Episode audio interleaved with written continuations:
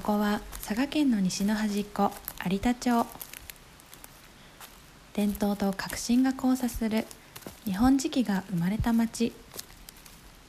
食の豊かないただきますの町。晴れた日は緑の匂いを吸い込んで水の流れに耳を澄ませて時には歴史をめぐったり有田の言葉で話してみたり。それじゃあそろそろ晩ご飯。今日はどんな器を着せてみよう。有田の言葉で愛はあれ恋はこれ。あなたもきっと好きになる。有田の愛とか恋とかちょっと覗いていきませんか？有田のラジオ愛とか恋とか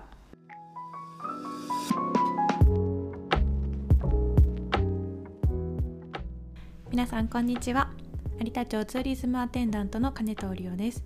この番組は地域活性化企業人として地元横浜から佐賀県有田町へやってきた私金藤理央が有田の気になる愛とか恋とかを切り取りその魅力をお伝えする地域密着型情報発信ポッドキャストです。えー、もう本当にコロナがなかなか収束しなくて嫌になっちゃう毎日ですけど有田町にそんな有田町にとても明るいニュースがやってきました、えー、佐賀県立有田工業高校が春の選抜高校野球大会に選ばれました。すごい、えー、喜ばしいですね。本当に街も盛り上がっています、えー、あの有子は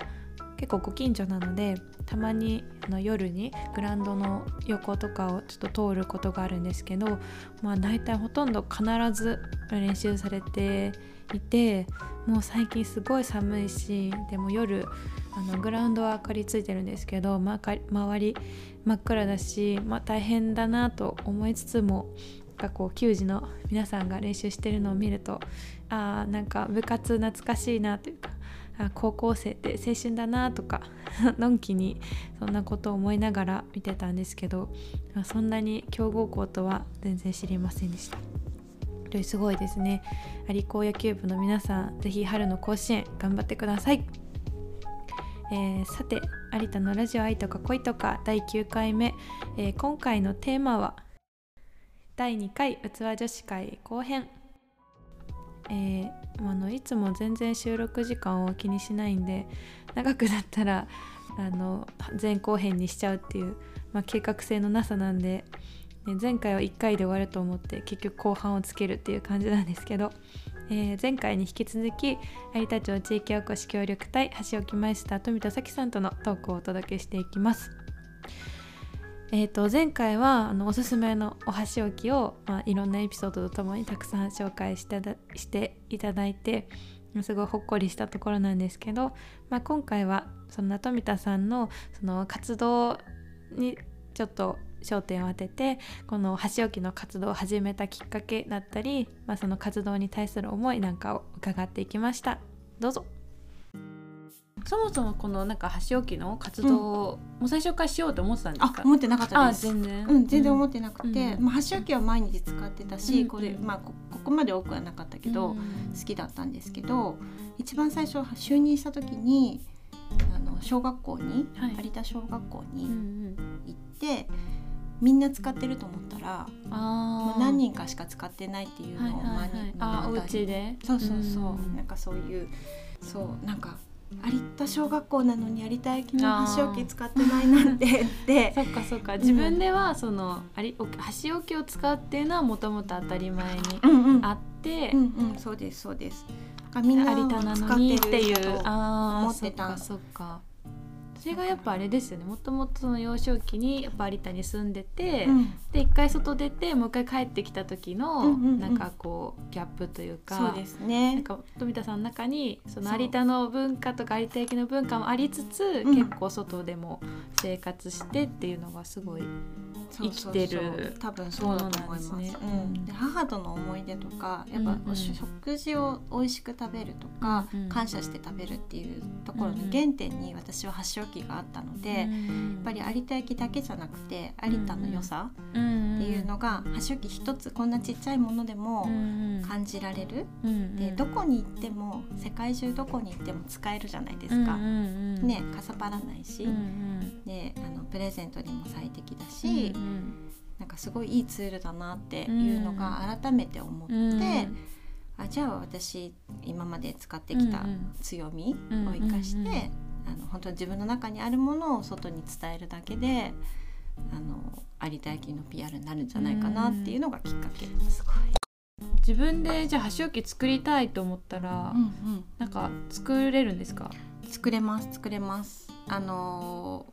いろんなワークショップを今やっていて、えー、と小学生向きにはですねもう土から、はいはい、あの型に押し型っていうんですけど、はいはい、土あそのクッキーみたいな。そうです、クッキーみたいな感じでギュッとして、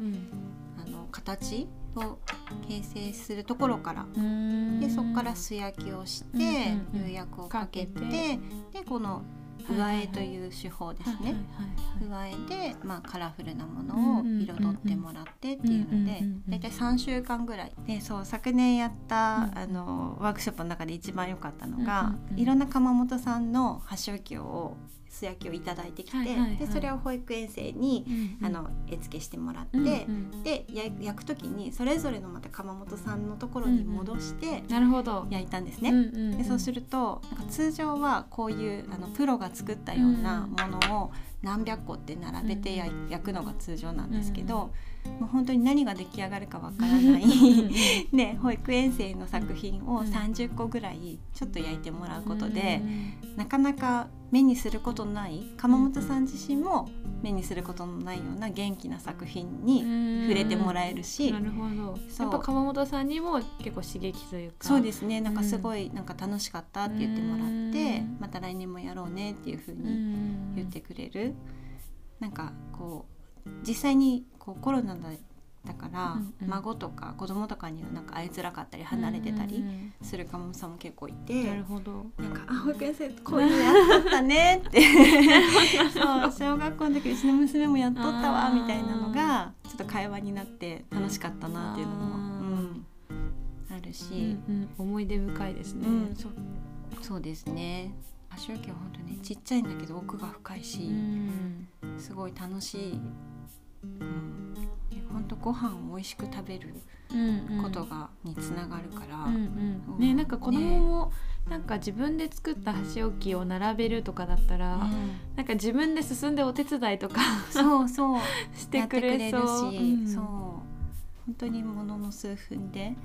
なんだけど毎日のことだから、うんうん、なんか親とか兄弟とかと話をしながらその。うんうん、ね、光景っていうのが毎日12分あるってすごくなんか食育までは難しくないんだけど、なんかいい教育にもつながるんじゃないかなと思って。なんか実際に作ったお子さんとか、うんうんうん、その保護者の方からなんか反応とか、ありますか、うん、結構あって保育園にお迎えに、まあ、息子を迎えに行くと、うん、その別のクラスのあのお兄ちゃんお姉ちゃんたちのクラスの子とか、卒業してもう小学生になってる子とかにたまに会うんですけど「箸置き使ってるよ」って言ってくれたりとか、なんかそう最近あの1個だけ作ったんだけど、それじゃ足りないから他のとこに買いに行ったよとか、きっかけになって、そうそう。箸置きを使う生活が増えた人っていうのも結構いますね。うん。素晴らしい、ね、やっぱり本当今なんか簡単にご飯食べれるようになっちゃってるからそうね、問題視されてますしね、うん、なんかそう難しく考えずに有田焼のことも知ってもらえる、すごいいろんなとこにウィンウィンな活動。そう思ってる。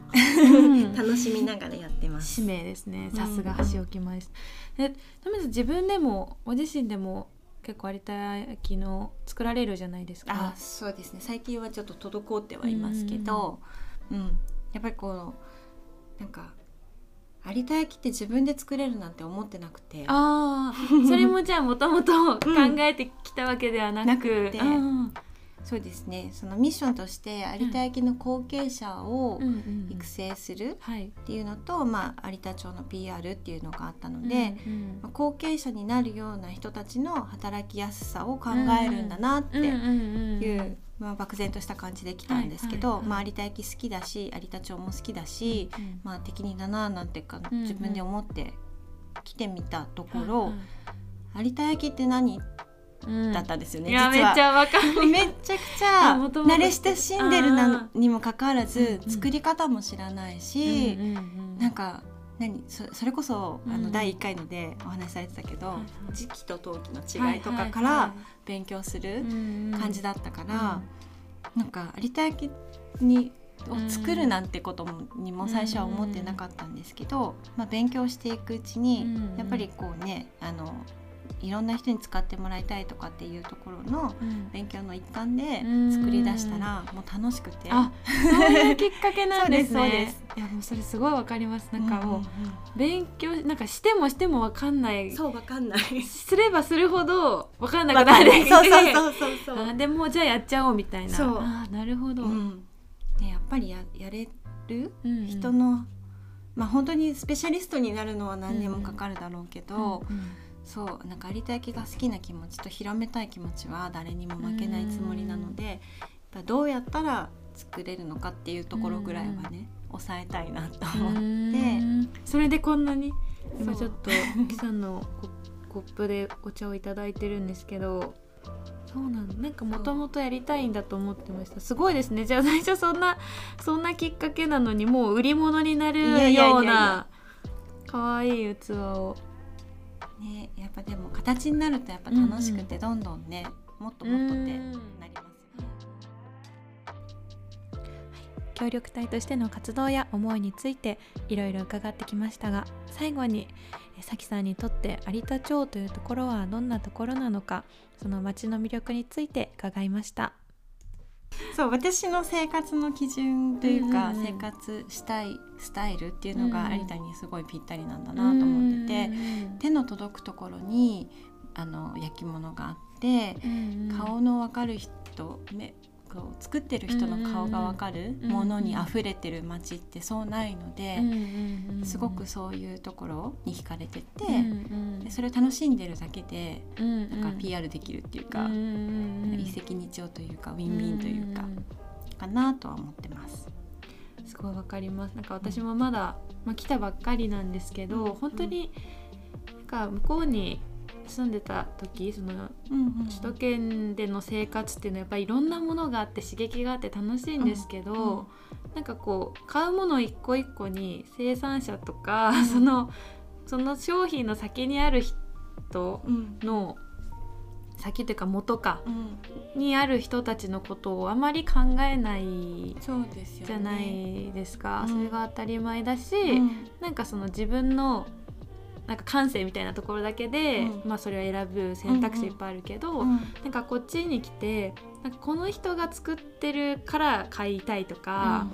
この人から教えてもらったからうん。行きたいとか、そういうなんか選び方、うん。